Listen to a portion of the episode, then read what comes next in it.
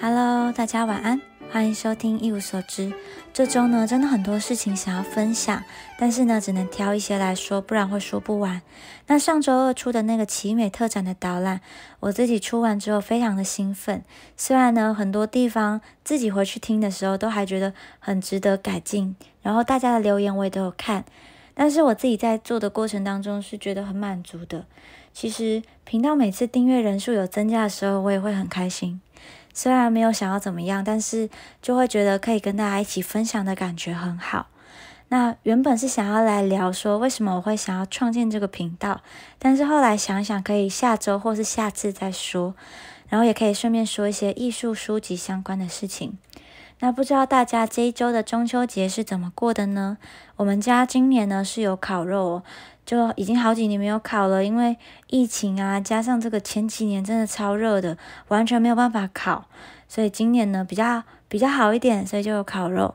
那中秋节当天呢，我也跟朋友一起去看了一个露天的音乐会，那就晚风这样徐徐的吹，然后聊聊天，很放松，是一个很美好的夜晚。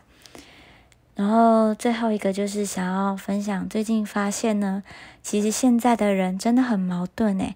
嘴上讲了一口自由恋爱啊，与自己独处啦，巴拉巴拉的，但是呢，心里却依然向往天长地久的爱情。那这样矛盾的状况呢，就让我想到今天的主题——洛可可画派。在这个浮夸的装饰之下呢，其实是想要掩盖内心的空虚。我们在看洛可可艺术的时候，往往都会被这个华丽精致的样貌给吸引。我自己其实就是一个很喜欢洛可可艺术的人，虽然说大家好像没有那么重视，但是看看它前后的画派，上是巴洛克，下呢就是我们一直说的十九世纪百家争鸣，有新古典啊、浪漫主义、表现主义，都是这么大的一个主题，所以它怎么可能是一个泛泛之辈呢？对吧？所以呢？呃，也因为接下来下一期想要讲霍加斯的这个流行婚姻这个系列，所以呢，想要先带大家透过这个洛可可艺术当中的先驱华铎的 Jorson 画店的招牌这幅画，来顺便认识洛可可艺术。洛可可艺术呢，其实承袭了巴洛克艺术，都是走一个比较夸张精致的路线。就是说出它的年代呢，也许你就可以体会到这个洛可可艺术流行的时候，大概就是在。呃，路易十四、路易十五、路易十六这个时间，这个路易十四呢，就是法国历史上最浮夸的这个太阳王，盖凡尔赛宫的那一位。哦，我自己 IG 呢的大头贴其实就是太阳王的 Mark。那我其实也不知道，莫名其妙就觉得他可以带给我很多力量。那有一本书呢，叫做《制作路易十四》，是因为我之前在看一部影集。凡尔赛宫那里面呢，这个太阳王真的非常的帅气，我就很喜欢。那我就买了这本书。那其实我觉得这本书呢，大部分的人是不需要购买的。里面呢，其实就是因为这个路易十四他并没有特别的厉害，但是他就是很会行销自己。所以呢，这本制作路易十四当中就讲了很多路易十四如何包装自己，以及他在凡尔赛宫的生活。他真的是一个很出色的政治家。然后他盖凡尔赛宫呢，让他就可以掌握贵族们的行踪，可以进一步的控制他们。那这个路易十四呢，有一个算是厉害的小故事，这个网络上也查得到，是我认识他的第一个故事，就是因为他有一口烂牙齿，在这个很多画作当中呢，都可以看得到。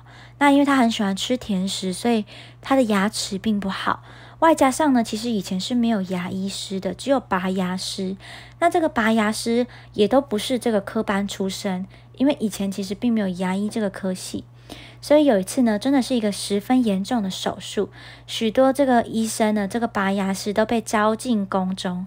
因为路易十四的状况真的太差了，所以他们就把这个上颚呢打开来，让这个脓流出来，再用这个烙铁，就是很热的那个铁，把它烫上去，让这个口腔可以封起来。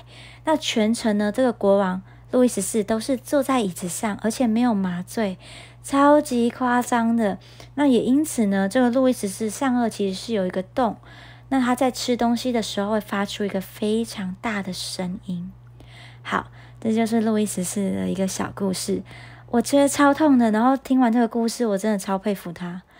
好，回到今天的正题，这个洛可可艺术的名字呢，其实是来自法文石块跟贝壳的单字。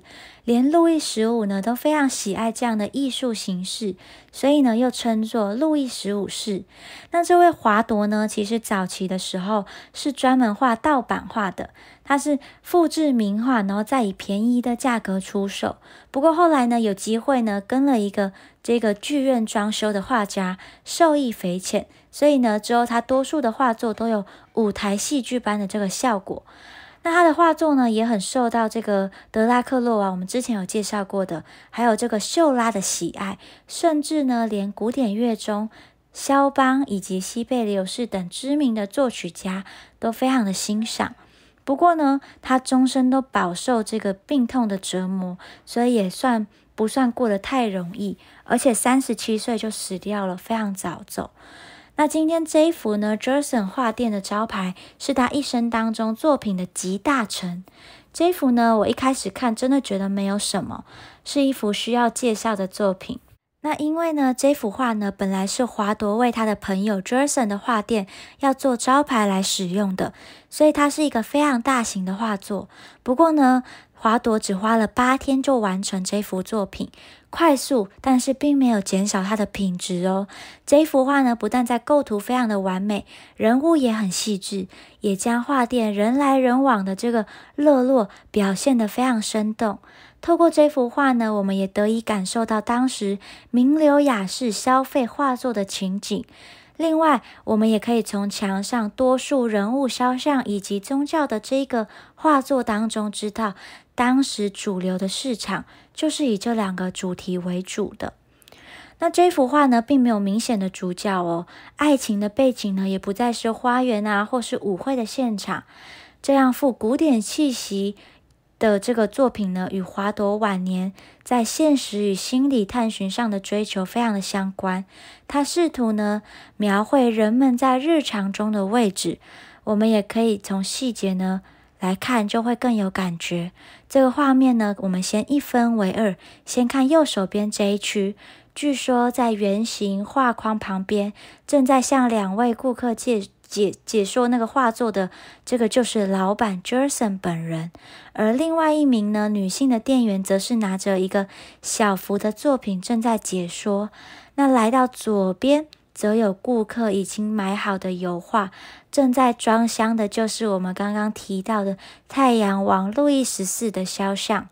而我们也可以从他们的衣着来区分他们的阶级，这是这幅画非常值得一看的地方。名流不再穿着舞会上的礼服，而是换成当时流行时髦的服装。虽然呢，比礼服还要单调。但是在材质上还是很有贵族的气息。对比这个女女店员，还有这个在装箱的男子，华铎则是画了比较朴素的布料，以及精心描绘出这个亚麻材质的衬衣。那相比之下呢，就可以感受到他们阶级的落差。这个就是十八世纪哦，阶级区隔还是很明显的。那另外呢，这幅画也没有缺少爱情的元素，只是就像前面所说的，华佗呢把爱情升华成一种生活的习惯。我们可以看到刚刚没有介绍的，在左侧这个背对画面，正要走进去画廊的女子，他的伴侣呢很有风度的往前走了一步，然后不忘回头看一看他手的姿势呢。让人就很好奇他们闲聊的闲言碎语。那当然，这幅画看久了之后呢，就会进入到每一个角色的内心世界，他们各有各的心情与生活。这也是呢这幅画非常成功的原因，因为呢我们会不由自主的呢在猜想这个名流间的八卦，他们各自的表情，甚至有一些艺术的书籍呢在介绍的时候就很细思极恐，连细节都不放过啊，包括这个圆形的画作的内容啊，男士拿着的镜子啊都拿来做说明。不过我是不需要，就我自己觉得不用这样。不过这一幅画呢，看越久。就越觉得内心有很多想法冒出来，我们会不自觉的反思人的内心世界，不论是自己的还是画中的人物都有，这就是这幅画厉害的地方。那这一幅招牌出来之后呢，才挂没有几天哦，就被一个顾客看上了，所以这个 Jerson 呢就把这幅画当做艺术品卖出。我自己呢非常喜欢这幅画作，之前呢有介绍过这个洛可可的其他作品，也可以回去听。这个时期的画作呢，因为呢主要拿来当做装饰为主，所以不论大幅还是小幅，都很有戏剧的张力。也能让我们从画中呢过一下贵族的生活。那如果喜欢洛可可艺术的话呢，也可以按赞、订阅、分享。那这一集就到这边喽，晚安。